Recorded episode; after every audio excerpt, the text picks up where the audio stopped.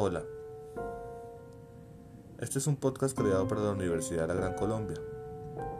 El tema a tratar es ¿La juventud tiene futuro? Este es un podcast creado por el, por el positivo falso.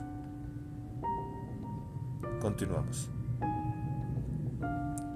Si hacemos una visión hacia el futuro, teniendo una perspectiva posapocalíptica de la problemática social que aqueja a nuestro país, Colombia como uno de los países más desiguales del mundo y que según la, cadena informativa BBC nos ubican en el puesto cuarto, por encima de países como Costa Rica y Ruanda, entre los países más desiguales del mundo. En el puesto quinto, entre los países más corruptos del mundo. Y tenemos a Cali en el puesto 28 entre las ciudades más peligrosas del mundo, con 1.261 muertos por cada 2 millones y medio de habitantes. Estos datos son realmente preocupantes de cara al futuro inmediato de las nuevas juventudes, que se ven desmotivadas y condicionadas a la herencia nefasta de nuestros próceres y dirigentes.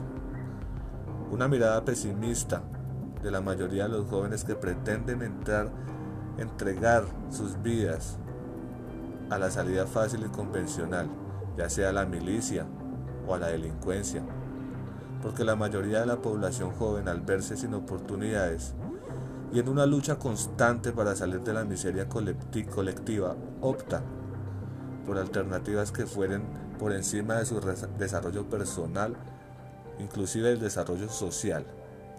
Como, eh, como dicen, sálvese quien pueda, yo veo por lo mío. Según un estudio hecho por Ipsos Mori, una firma británica experta en sondeos, Colombia es la sexta nación más ignorante del mundo. Y es desde aquí donde emanan, donde nacen todas las dificultades en cualquier ámbito nacional. Porque la falta de educación es recíproca al conformismo.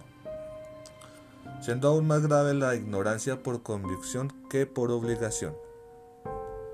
Todo lo anterior que he mencionado va acompañado del control e intimidación mediática del fanatismo político desmedido, la religión y la, banalidad, y de romantizar las injusticias haciéndolas pasar como actos necesarios, la falta de identidad que, que a nuestros padres les ha faltado.